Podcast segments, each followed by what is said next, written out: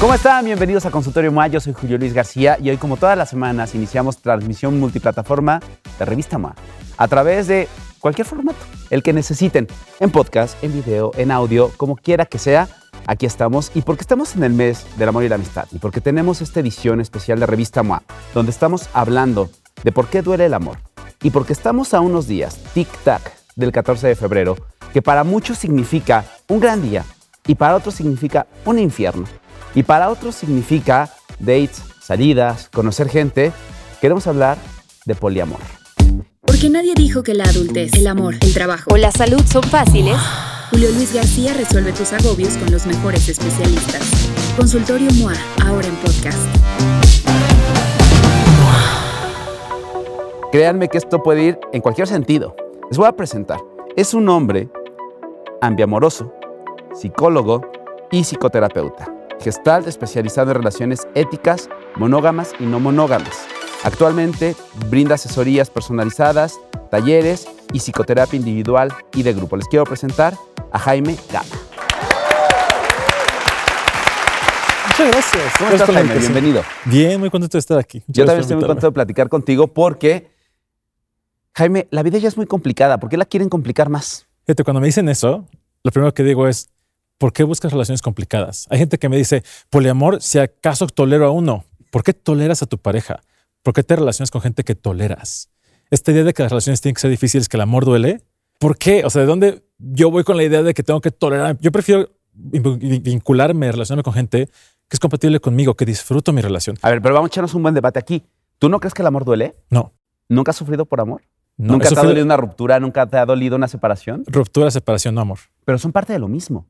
Cuando le entras al amor, Ajá. cuando le entras a una relación de pareja, implícitamente sabes que va a venir una ruptura, una problemática, van cosas que te van, do- que te van a doler. Entonces, claro que el amor duele, Te duele la ruptura, la problemática, pero el es parte del amor. Es parte de eso. Entrar en una relación en la que pienses que no van a haber estos episodios, claro que habla las cosas padrísimas y las cosas muy bonitas, pero dentro de la evolución de la relación habrá episodios así. Para ti, ¿qué es el amor?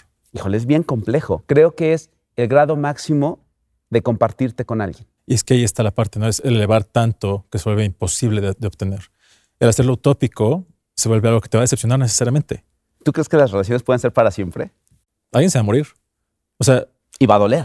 claro, Y eso eso- también fue parte del amor. O no me digas que si alguien se muere, el amor se acabó antes de que se muriera y entonces ya la muerte no te duele porque no es parte del amor. el que sean, el que existan juntos no son causales.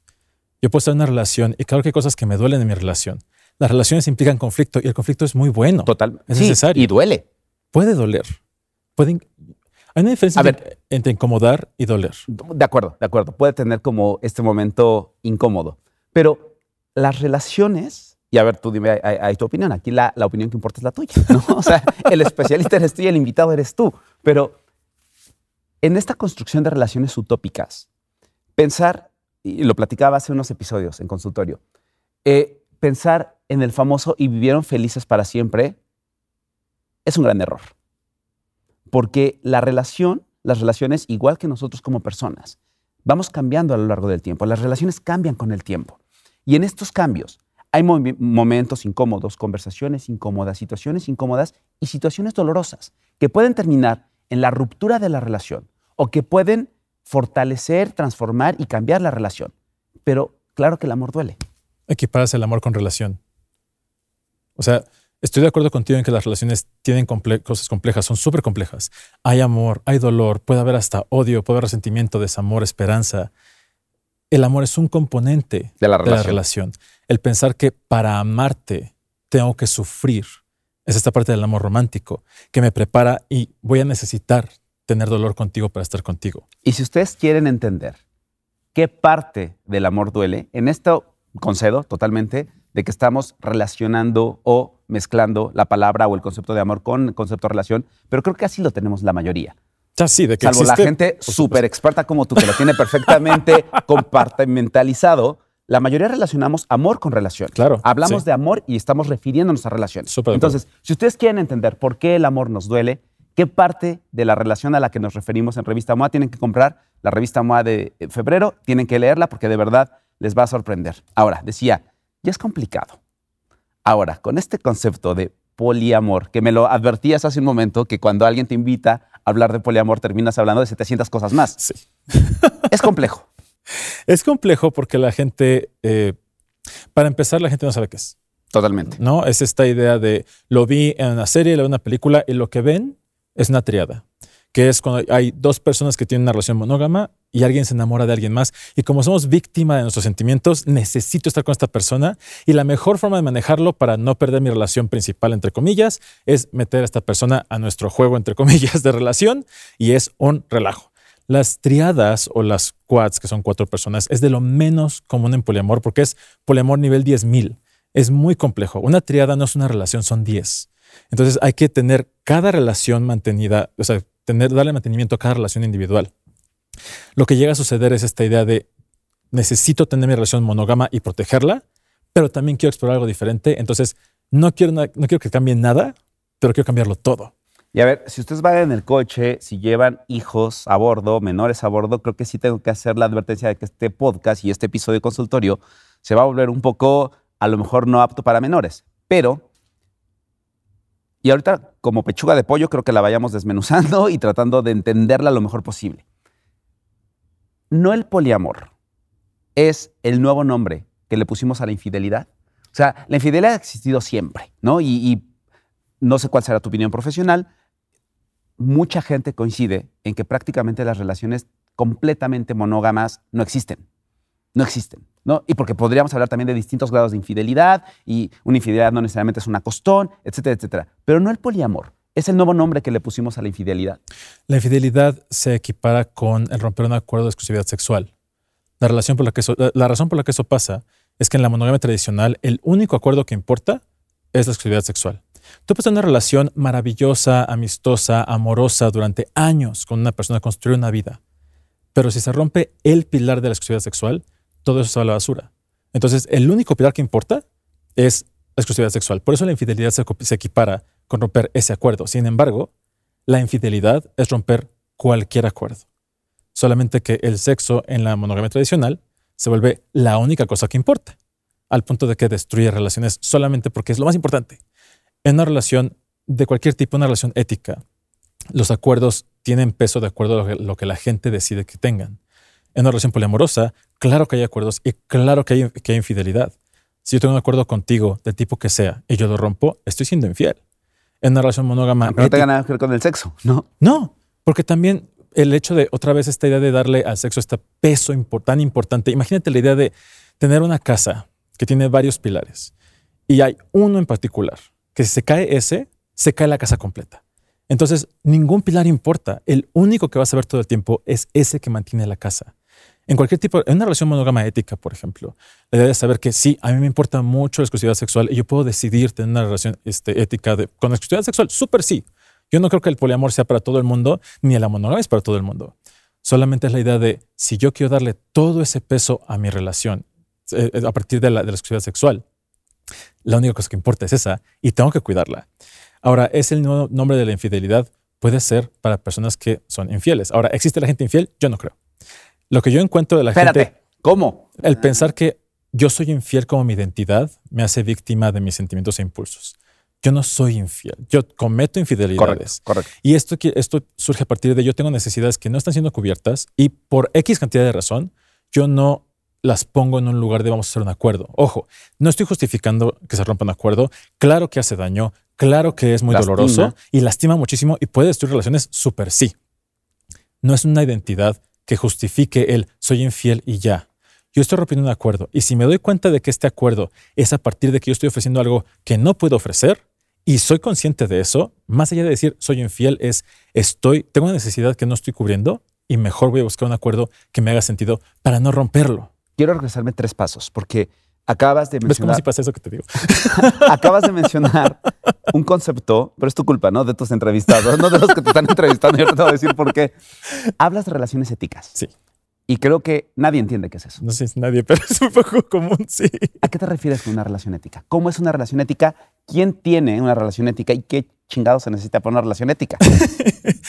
una relación ética, desde como yo lo propongo.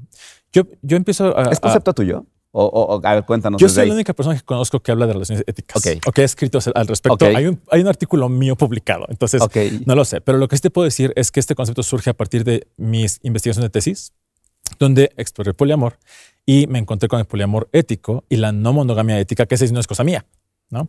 Y de ahí, yo, de hecho, mi, mi proyecto se llama Gotitas de Poliamor para los dolores de la monogamia, porque todo lo que yo encontré para poder gestionar relaciones no monógamas aplica perfecto para relaciones monógamas. A partir de eso me di cuenta de que no es que seas monógamo o no monógamo, es que tengas una relación a partir de tus valores que sean compatibles o no con otra persona.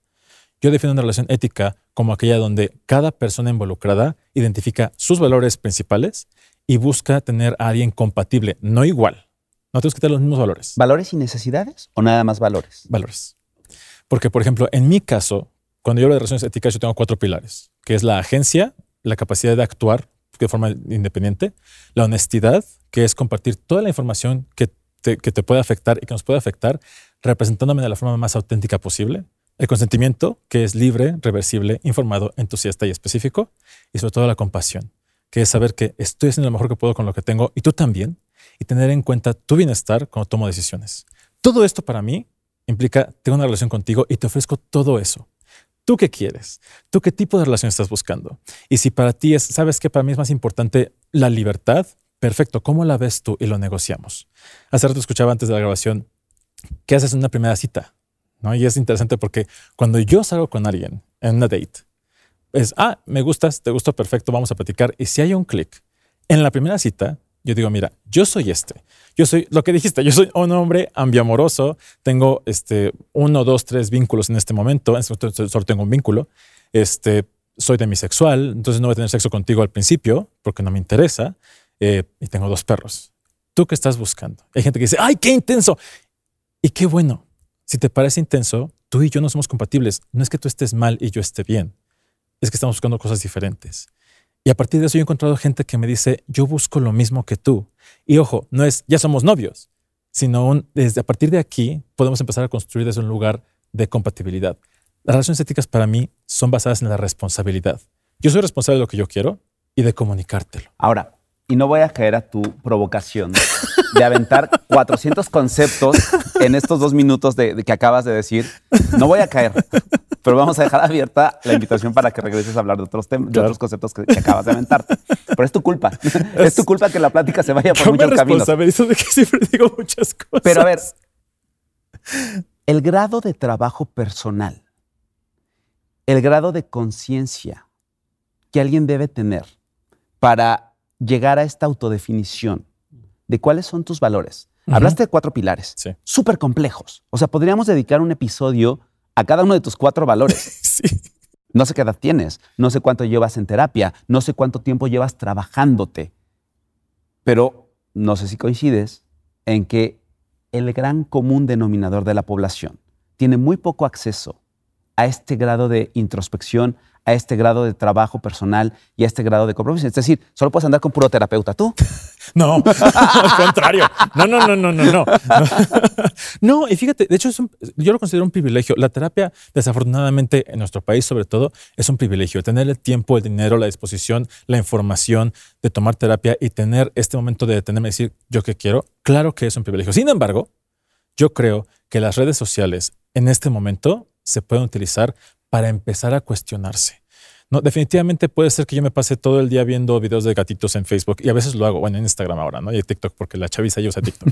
Entonces, este, y creo que lo puedo hacer y se vale. ¿Qué me puede llevar a cuestionarme? Porque la información ya está más disponible. Es cierto que cuando yo era mucho más chavo, más joven, no te sé cuántos años tengo, pero era más joven, claro que esto no existía, no es busca un libro, busca. Ahorita ya hay más disponibilidad. Y eso quiero que le hablemos, Jaime. Quiero que nos concentremos un poco. Y por eso te decía que, el- gran grueso de la población tendrá poco acceso a este trabajo fuerte. A ver, me parece que es sumamente esperanzador eh, y, y creo, que, creo que debería ser el futuro y creo que podría ser la evolución natural de las relaciones. Pero creo que tú, vienes del futuro. O sea, creo que tú vienes de como 50 años de evolución personal. El común denominador no es así. Correcto. Generalmente todo el mundo buscamos gente que nos gusta y hacemos lo que podemos con todas nuestras carencias. Y por sí. eso te hablaba de sí. si valores y necesidades, porque creo que muy pocas veces destinamos tiempo a cuestionarnos cuáles son nuestros valores y gestionamos nuestras necesidades como animalitos del bosque, ¿no? A chingadazos y a aventones y a empujones. Y ahí nos construimos y ya los heterosexuales, si tienen suerte, se aparean, ¿no? Pero, pero la realidad es que las relaciones se vuelven sumamente complejas en ese sentido, ¿no? O sea, tenemos muy poca autogestión y muy poco autogobierno de nuestras emociones, de nuestras necesidades y mucho menos de nuestros valores. Entonces, en, en ese grueso de la población, ¿cómo le explicamos, cómo le cuentas? Y por eso decía que como una pechuga de pollo vamos a desmenuzarla, lo que es el poliamor. Considerando lo que acabas de decir acerca de necesidades, no el hecho de decir, yo cuestionarme cuáles son mis necesidades básicas. Las necesidades son cosas no negociables, algo que necesito para mi salud. Ojo, mi salud no es sobrevivir. Hay gente que dice, ay, solamente respirar, comer agua, ir al baño, tomar agua, ir al baño. Pero mi estándar de vida yo no quiero que sea no me he muerto. ¿No? La, la, OMS, por ejemplo, dice que la salud es bienestar físico, emocional y psicológico. Correcto. Todo eso tiene que estar. Y mis necesidades van desde mi nutrición, por supuesto que sí, poder respirar, eh, la salud física, pero también la salud emocional y psicológica. Esto incluye necesidades de apego. Aquí es la gente dice, ay, no, es que el desapego. El individualismo, el decir yo no necesito a nadie, es una respuesta traumática a pensar nadie va a estar ahí para mí y yo tengo que hacerlo solito. La conexión es una necesidad básica humana. La empatía, la pertenencia, todas esas son cosas básicas no negociables que tenemos como seres humanos. El cómo las expresamos ya es otra cosa.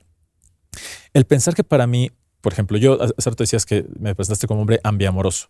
En mi caso, yo puedo estar en una relación. No voy a caer en la provocación de preguntarte qué chingados es eso, porque nos vamos a meter en otra cosa. Entonces, yo puedo estar en una relación poliamorosa o monógama y me da exactamente lo mismo a mí dependiendo de cómo yo quiera relacionarme con las personas con las que estoy. Una relación poliamorosa, hay gente que llega y me dice, Jaime, tengo una relación poliamorosa. A mí eso no me dice nada, porque la cantidad de configuraciones posibles es, no sé si infinita, pero es muy alta. Yo más hablo de personas poliamorosas. Una persona poliamorosa es aquella donde que, puede, que se considera capaz de tener más de un vínculo romántico simultáneo, donde todas las personas están enteradas y dan su consentimiento entusiasta. Y ahí déjame hacer un paréntesis. Y ahí es la primera diferencia que podemos detectar ahorita con la infidelidad. Completamente. Acabas de decir, todas las personas que están relacionadas en este vínculo están informadas. Y dan su consentimiento. Y dan su consentimiento. No solo expreso, sino entusiasta. Entusiasta. O sea, se emocionan con la idea, les prende la idea. No es lo mismo. Ah, ya, Jaime, de veras, contigo. Porque es esta idea, hay gente que el consentimiento, por ejemplo, ahorita que decía como los cinco eh, características de consentimiento que serán para otro podcast, parte del entusiasmo, es decir, me incomoda tal vez, me da miedo, pero super sí explorarlo. Sé que puedo decir no me gusta después, sé que puedo decir no es lo mío, pero viene de mí la curiosidad de intentarlo. No estoy siendo coercionado desde un es que si no lo haces te voy a dejar. Es que si no lo haces te vas de la casa. Es que si no lo haces no te dejo ver a mis hijos. Es yo estoy, o sea, yo me encuentro en mis adentros las ganas de decir yo quiero hacerlo, sabiendo que me puede dar mucho miedo y lo hago con miedo. Eh, y sí, la diferencia está ahí. No porque gente dice, ay, el concepto que me choca es, me poliamaron. No, te pusieron el cuerno. Rompieron un acuerdo. No le pongas etiquetas que no son. Eh, y esta idea de, hace rato me preguntabas si siempre ha existido. La no monogamia siempre ha existido. La infidelidad siempre ha existido. El poliamor ético como concepto, no. Porque el objetivo o, la, la, parte que diferencia el poliamor de la infidelidad, lo acabas de decir. Todas las personas involucradas tienen agencia, o sea, pueden actuar e importa lo que están pensando, lo que quieren hacer. Ya se me olvidó tu pregunta original. La pregunta, y la voy a cambiar un poco por otra, pero te, había dicho que si no era el, nombre, el nuevo nombre que le habíamos puesto a la infidelidad. Pero en tu autodescripción de persona amorosa. amorosa. y desde tu experiencia en, la psicoterapia y desde tu experiencia como, pues, como terapeuta, ¿sientes realmente en tus adentros, en tu corazón, en tu interior, en tu alma, si es que tienes. No, no sé, quién sabe. sientes que los seres humanos, o sea, nacimos o tenemos una naturaleza monógama, nos la construimos y estamos ahí como, como resistiéndonos al cambio, o sientes que todo mundo debería estar en una eh, eh, somos naturalmente ambiamorosos. No te va a gustar mi respuesta. no me ha gustado esta plática, Jaime, pero, pero échale. esta pregunta me hacen mucho. las personas somos poliamorosas o monógamas. Mi respuesta es no me importa.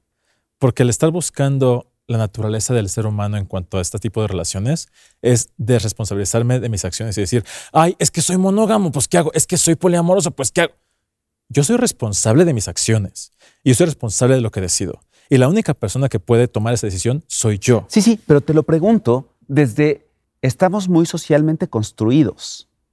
Y creo que todo el mundo, según el grado de, clavado que te quieres aventar en ti mismo, según el grado de, autoconocimiento que tienes que, que quieres tener, podemos entrarle o no a una deconstrucción de todo eso que nos han ido aventando y hecho creer como natural. Y por eso me parece importante como identificar qué de lo que vivimos está artificialmente armado y no me he dado chance de cuestionar si con esto que he venido ejerciendo durante 20, 30, 50 años es con lo que me siento cómodo o no, es con lo que quiero vivir o no. Y creo que vale la pena como justo echarnos una revisión, echarnos una, eh, una introspección a identificar si estamos bien con eso o no. Y ahí hay muchos elementos de culpa, de remordimiento, de ver a tu abuelita imaginándote, pero de cómo te puedes acostar con cinco al mismo tiempo. ¿Sí me explico? De lo que creemos socialmente correcto y no. Aquí voy a hacer un pequeño paréntesis. El poliamor no siempre es sexual. Yo cuando hablo de la definición es un vínculo romántico afectivo, puede o no ser sexual, porque también antes decía sexo afectivo, pero eso borra a, la comunidad asexual, a las personas asexuales. Y además, no necesitas tener sexo con alguien para amarle. Cierro paréntesis. Ok. Regresando a la parte que decías de si es natural o no y esto que está construido, claro que está construido. Todo lo que estamos haciendo es inventado. No todas. Hay gente que dice, ay, así esto es la Matrix, nada de esto es real. estamos en una burbuja acostados, dopados y drogados. Hay gente que dice, ay, es que las etiquetas que se inventan, todo es inventado. Todo es inventado. O sea, la Navidad no es natural. El decir, ay, soy Jaime no es natural. Todo eso lo inventé para poder relacionarme con la gente. Y yo decido cómo quiero relacionarme contigo. Yo decido el invento que me quiero comprar. Exactamente. Y el que quieres construir. Y el que quieres construir con la persona. Cuando yo llego, ahorita, por ejemplo, que te digo que yo soy una persona ambiamorosa, esa etiqueta me sirve hoy. Bueno, me servía cuando se escribió esa descripción. Ahorita prefiero definirme como persona no monógama. Soy no monógamo y ya. Y dependiendo de la persona con quien me relaciono, ese tipo de relación que yo quiero tener con esta persona que ni conozco. No, a veces esta idea de, ay, voy a tener novio ah, y voy a querer que haga esto así, así. Mi amor, ni lo conoces. No sabes cómo es. No sabes qué necesita. No sabes tú qué necesitas con esta persona. Que va a cambiar. A ver, pensemos. Pensemos en. Voy a hacer una definición de, una mayoría imaginaria, que, que es creo que la que podemos tener, de personas formadas y educadas para tener relaciones monógamas que seguramente han vivido una o dos o tres infidelidades a lo largo de sus relaciones afectivas. Seguramente han sido infieles en una, dos o tres ocasiones y están en el intento de querer tener una relación monógama porque es la, lo que estamos educados, formados y demás, y creemos que eso se parece a la felicidad. Entonces, si conseguimos una persona con la que nos sentamos cómodos y que nos gusta y que nos sentimos, este, pues, tranquilos y queridos y que queramos, queremos tener sexo con esa persona siempre y queremos tener una relación ahí. Pero de repente es, chin, conocí a alguien más y me gusta, me llama la atención, me atrae, siento cosas. Y entonces el concepto de poliamor llega a mi cabeza y lo leo en una revista, lo veo en gotitas de poliamor y lo quiero empezar a entender. ¿Qué deberíamos empezar a entender con esto? Que es una decisión. Que tener una relación es una decisión. Yo no puedo decidir de quién me enamoro. Esto que dices es súper común, ¿no? Estoy, te amo, te adoro y de pronto pasa Jason Momoa y digo, híjoles, que este, y me volteé a ver, digo, wow, pues ni modo de decirle que no. Espérate, y te cierra el ojito. Híjole, no, ya me fui, o sea, ya me perdiste completamente. Yo decido qué hago con eso. ¿no? Yo siempre, yo pongo la analogía de cuando yo conozco a alguien, se planta una semilla. Súper cliché, súper chisio. Está bien, vale, se vale. Pero yo te conozco a ti, se planta una semilla. ¿Qué es? ¿Quién sabe? Puede ser un cactus, puede ser una rosa, puede ser un naranjo. No lo sé. No puede nunca salir nada. Puede que se muera allá adentro ya. Depende de si le echamos agua. Yo conozco a alguien y tengo un clic y pongo una semilla. Yo sé que hay una semilla ahí y yo puedo decidir si le echo agua o no le echo agua. Y puedo decir, bueno, no, es que me cae bien, vamos. A... Y le empiezo a echar agua y sale como una rosita roja y digo, híjole, yo sé qué es. Y yo decido si, le sigo, si la sigo regando. Doble sentido, ¿no? Pues lo voy a regar. Pero yo, esta parte responsable. E, e, esta pregunta que me haces, no estoy dándole la vuelta. ¿Qué necesita una persona para decidir si es poliamorosa o no? Decidirlo, saber que es su responsabilidad. No echarle la culpa a la naturaleza, no echarle la culpa a una revista, no echarle la culpa a una cuenta de Instagram. Es yo quiero explorarlo y sobre todo, ¿qué tan dispuesto o dispuesta estás a lidiar con las consecuencias de lo que va a suceder? Justo, justo, justo. De tocar un punto que me parece bien importante. Quiero hacer una pregunta y luego regresarme a un concepto. Eh, cuando somos conscientes de ahí hubo un clic, ahí hubo una semillita, ahí hubo algo que sea, y le empiezo a echar agua, ¿no? Sí. Porque me llama la atención, le empiezo a regar en tus dos sentidos, ¿no? O sea, le empiezo a regar con el agua y le empiezo a... Eso tiene múltiples formas de expresión. Por ¿no? supuesto. O sea, hablabas de Instagram, desde likes, desde reacciones con fueguitos, desde ojitos de corazón. Uno sabe. claro. Ahí ya estás rompiendo un acuerdo. Depende de tu acuerdo. La cosa es Si que, el acuerdo es ser fiel, la cosa es ahí que- estás rompiendo un acuerdo. ¿qué significa ser fiel?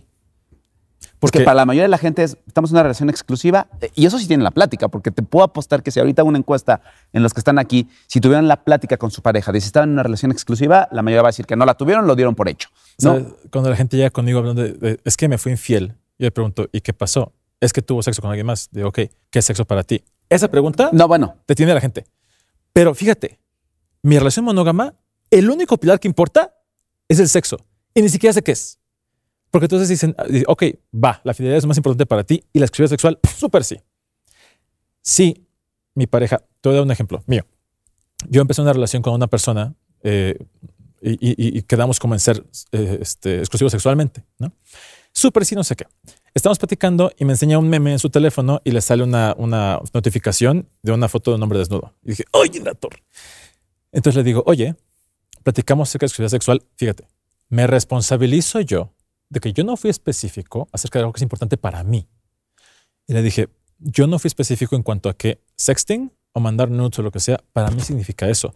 Tú no rompiste ningún acuerdo, porque hasta ahorita no lo no, habíamos se no aclarado. lo hemos platicado. Ahorita yo me doy cuenta que es importante y súper válido que es importante para mí. ¿Cómo es para ti esto? Me dijo, ah, yo estoy en lo mismo. Es un grupo de amigos que no sé qué, ya, perfecto, no pasa nada. Pero ahí me estoy responsabilizando yo de la claridad de mis acuerdos. Ahora te acabas de decir algo súper importante. La mayoría de la gente, esa es otra forma de desresponsabilizarme yo de lo que quiero. Es que, ay, Jaime, obviamente sexo, sexo, pregúntale a quien quieras. Yo te pregunto a ti y a tu pareja, porque la única opinión que importa es la tuya de la persona con la que te relacionas. En mi caso, por ejemplo, el sexo es cualquier momento de decisión, cuando tú tengas un deseo y actúes sobre él.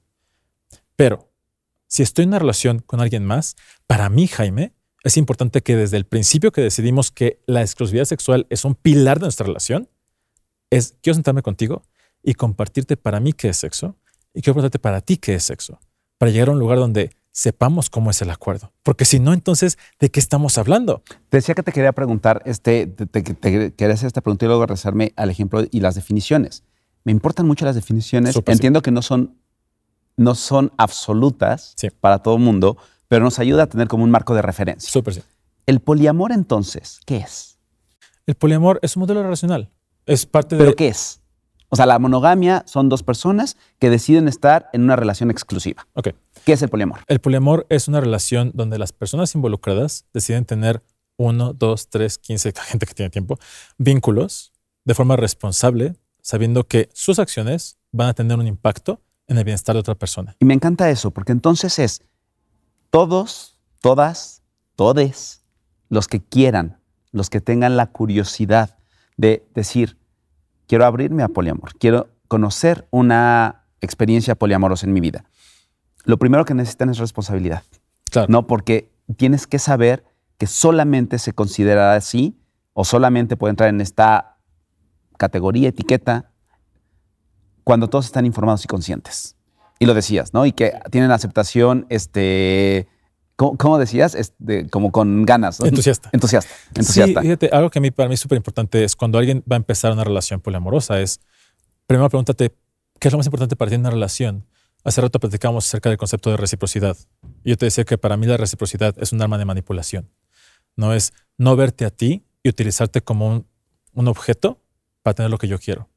Cuando yo empecé, eh, mi vínculo con el que ahorita tengo nueve años, cuando empezamos, empezamos monógamos, nos fuimos abri- abriendo y en algún momento yo, pasaron cosas, es una historia mucho más larga. Llegamos a un punto en el que yo dije, ¿sabes qué? Yo tengo ganas, quiero explorar tener un novio. y no estoy listo para que tú lo tengas. Y en ese momento hay gente que dice, Jaime, ¿cómo te atreves? ¿Qué te pasa? ¿Qué irresponsable? Y le dije, estoy bien con que me digas que no. ¿Cómo estás tú con eso? Pero tú querías que él fuera tu novio. Él, era- él es mi pareja hasta la fecha, pero yo quería tener otro novio. Yo no quería que tuviera otro novio. Y gente que dice, "Eh, me me interesa saber tu opinión. ¿Qué piensas acerca de eso? Vamos a hacerlo más interesante. ¿Yo? Sí. No, yo te digo que estoy 10 años atrás, o 15 o 20, o no, No, sé dale. cuántos.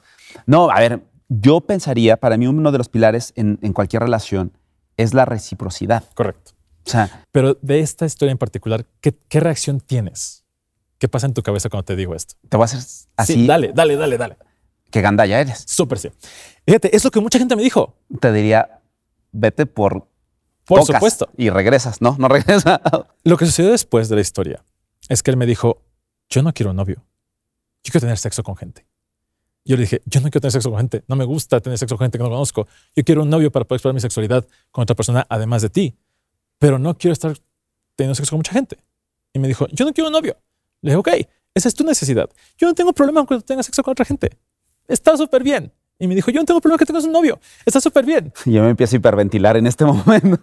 Pero fíjate, la razón por la que esto se vuelve una plática tan confusa es porque hablamos de sexo. Pero si fuéramos a un restaurante y te digo, tienes que comer hamburguesa porque yo quiero hamburguesa, va a ser, va a ser absurdo. Tú y yo no somos la misma persona. Y si yo digo, híjole, quiero una hamburguesa, pero que pasa muchísimo en las relaciones, ¿eh? es así de quiero sushi. Oye, ¿qué quieres comer? No sé si te antoja un sushi. Ay, si quieres sushi, ándale. Yo quiero sushi y es mi responsabilidad. Pero te estoy utilizando a ti el decir, no, es que yo quiero un novio. Oye, vamos a ver la relación, ¿no? Sí, pero tú también tienes que hacerlo. Porque si lo hago yo solo, me da culpa que es mi responsabilidad.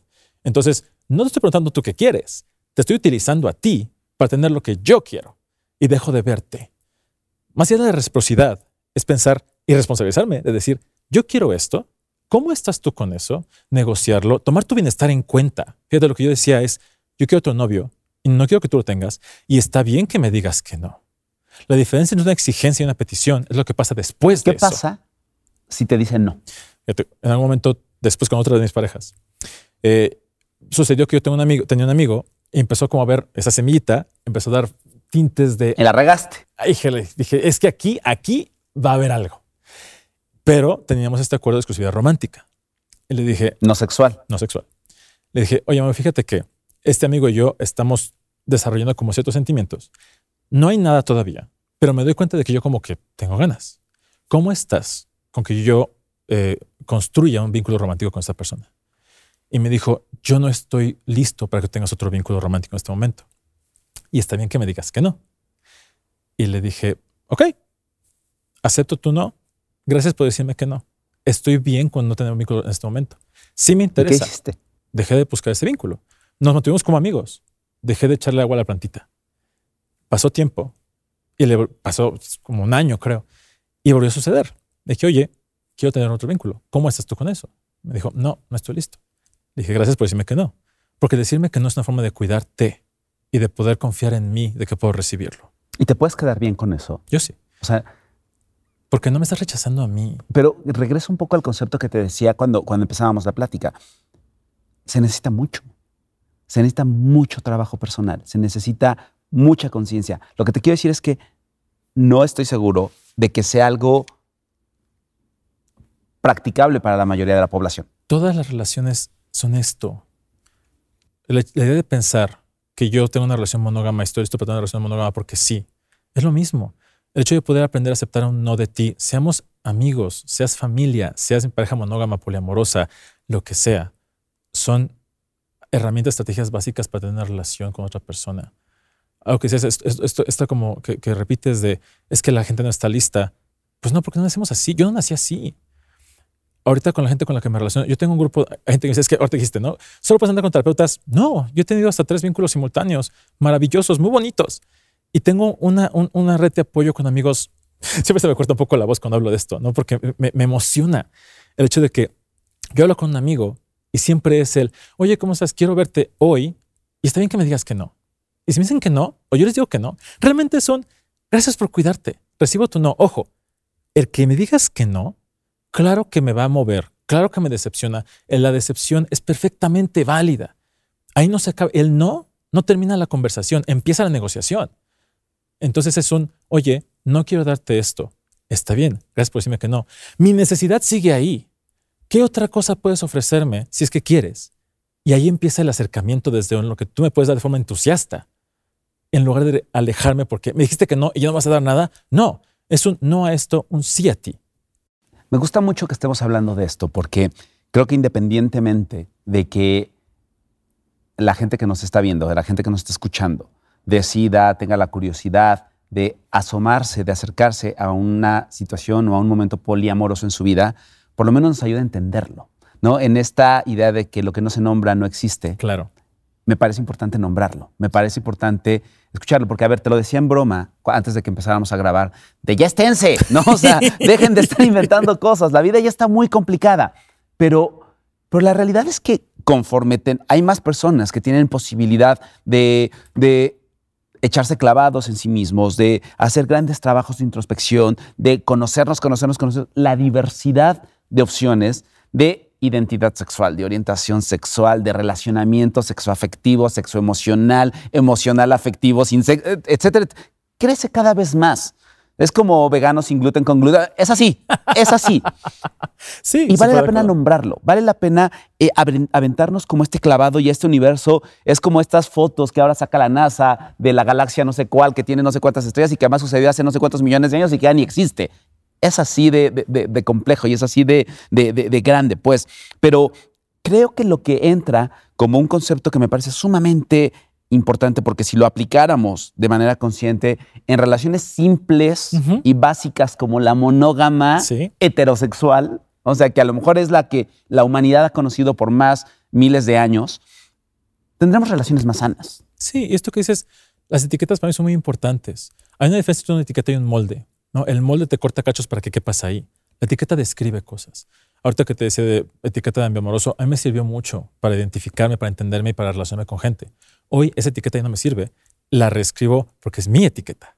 Y a mí me sirve para, demostrar, decirte, yo soy este, ¿cómo ves? ¿Te interesa? ¿Cómo nos relacionamos? Si fuera un molde, que es lo que pasa muchas veces con lugares o personas poliamorosas radicales, ¿no? Que tienen un molde de así se ve el poliamor para todas las personas y si quieres entrarle, córtate los cochitos que no quedan para que seas este que paradójicamente es lo que pasa en la monogamia eh, tradicional. Que termina pareciéndose a eso. Por supuesto, es lo mismo. El, mito del amor romántico no son las flores y los chocolates. El mito del amor romántico es pensar que hay una forma de amar que le queda a todo el mundo, que es pensar que hay una talla unisex realmente. Digo, este, una unitalla que no es cierto. Las unitallas no existen. Y esta parte de, de, decías al principio, ¿no? De, de, poner como más etiquetas de, ay, ya es que LGBT con más 235. Algo que a mí me algo que me ha dado el poliamor yo no tengo que estar en una relación poliamorosa, pero lo que yo he aprendido del poliamor es que tengo opciones y que puedo elegir. Yo no sabía que podía tener una relación así. Yo no sabía que me podía pintar las uñas. Yo no sabía que podía decir que no. Yo no sabía que podía poner límites. Yo no sabía. Todo eso no sabía porque cuando yo iba creciendo, esto no existía. Esas identidades no existían. Estas herramientas no existían. Y yo puedo el tener esto. El, yo hablo mucho de poliamor, hablo de no monogamia ética, no para que la gente lo haga, sino para que tenga la opción. Si yo no tengo opción, no estoy eligiendo, estoy siendo víctima de mis circunstancias. Esto que dices es súper importante. Entre más yo pueda conocer, puedo decir, no es para mí y es súper válido. Hay gente cuando dice, digo, estoy en una relación no monógama, ay, yo no podría, pues que bueno, no lo hagas. No tienes que hacerlo. No es para todos. No es para todos. Y no tiene que ser para ti. No es más evolucionado, no es más maduro. Simplemente es algo diferente. Dije que no iba a caer a tu provocación de meter 70 conceptos, pero me desdigo. Esa etiqueta mía que dije hace 40 minutos, ahorita la quito, porque creo que la mejor forma de entender lo que puede ser un momento, porque quiero hablar de momentos de vida más que de relaciones, porque la vida cambia y no somos los mismos a los 15 que a los 20 que a los 40. En un momento de vida poliamoroso es empezar por este concepto tuyo, de las relaciones éticas. Porque si todos, si todos después de escuchar esto nos quedáramos más claros con cuáles son los componentes y cuáles son los ingredientes de una relación ética, creo que podemos construir relaciones más sanas. Y al final, eso sí puedo casi meter las manos al fuego, de que es un deseo casi universal. Todos queremos tener unas relaciones donde no salgas hecho pomada, ¿no? donde no salgas hecho paté. Y creo que, salvo algún psicópata, nadie se siente feliz haciendo paté o haciéndole daño a alguien a quien quieres. No. ¿Cuáles podrían ser los componentes de una relación ética? Para mí son los cuatro pilares, ¿no? que, para, que de, cierta forma construyen lo que se llama la famosa responsabilidad afectiva. El hecho de saber que yo soy responsable de lo que hago y de cómo te impacta, aunque no soy responsable de cómo lo sientes. No, hay, es cierto que yo no soy responsable de tu tristeza, pero sí soy responsable de cómo, te, cómo contribuyo a tu tristeza. Hay gente que lo utiliza como un arma de decir, ay, no, pues es tu tristeza, yo no puedo hacer nada para que cambies, vete a terapia. Sí, pero si yo te, doy una cachetada y te duele, yo no soy responsable de tu dolor, pero yo te di una cachetada. Yo contribuí de forma muy importante. ¿no? Y el hecho de decir, examinar para qué quiero tener una relación. Cuando pienso, hay un autor en algún momento que decía que la cosa de las relaciones monógamas tradicionales es que la única forma de saber si es exitosa o no es que alguien se muera. Porque cualquier alternativa a la muerte de un integrante se considera un fracaso. Tú puedes tener una relación maravillosamente feliz y si se, si se separan, es, ay, fracasaron. Pero si tienen una relación horrenda alguien se muere, lo lograron hasta el final. No importa que fue difícil, se mantuvieron. En una relación poliamorosa es algo similar. El saber que la deconstrucción no es, no es dejar todo lo que pensabas, es revisar qué te sirve en tu relación. Que si quieres de estos pedacitos de cosas. Llevarte cositas a donde tú quieres estar. Informarte. Y para mí lo más importante en una relación o al querer explorar la no monogamia o el poliamor es no hacerlo solo o sola. Es muy triste eh, de pronto sentir que no hay nadie que te apoye, que no hay nadie que te entienda. Mucha gente, la, la razón por la que yo empecé mi proyecto es porque quiero generar un lugar seguro donde yo me sienta seguro. Y para que yo me sienta seguro, necesito que la gente me alrededor sienta segura. Me quedan muchas dudas y créeme que te voy a invitar muchas veces. Ya, ya, vi cuál es tu truco, ¿eh? es efectivo. Pero, y por eso me dices que ahora te dedicas a hablar, que te inviten, claro, pues si aventas 20 conceptos siempre que quedan ahí pendientes, claro que te van a estar invitando, pero, pero, me gusta que lo hagamos. Nos queda poquito tiempo, sí. pero quiero que, que cerremos. ¿Cómo nos preparamos para una relación de pareja? Sea la que sea, ¿eh? Monógama, poliamorosa, este, ¿cómo nos preparamos? Queremos tener una relación de pareja. ¿Cómo me preparo para tenerla? De forma técnica, te voy a decir primero y luego de forma no técnica. De forma técnica, hay herramientas particulares. Hay uno que se llama el Smorgasbord, así como lo escuchan, o Buffet Relacional, eh, versión 5. Está gratis en, en, Google. Yo tengo la versión en español. Este, y básicamente lo que es es eh, una serie de categorías en una relación, incluyendo si quieres cohabitar o vivir con la persona, si quieres dormir con la persona, si quieres comer junto con la persona.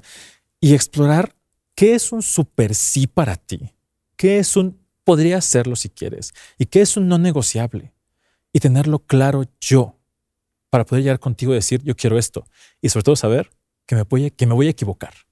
Va a haber cosas que digo si quiero y la mejor hora no voy a querer porque no puedo generalizar. Este es Morgasburg, yo lo hago con todas mis parejas cuando empiezo a salir con alguien. Antes de decir vamos a ser novios, vamos a tener un vínculo romántico este, para construir algo, es necesito hacer esto contigo para revisar compatibilidades. Esa es mi parte responsable técnica, encontrar estas, estas herramientas particulares que me pueden ayudar a prepararme para tener una relación desde como a mí me hace sentido. La parte no técnica es la compasión.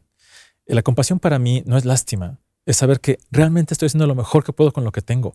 No me estoy saboteando. Compasión contigo mismo. Y con toda la gente.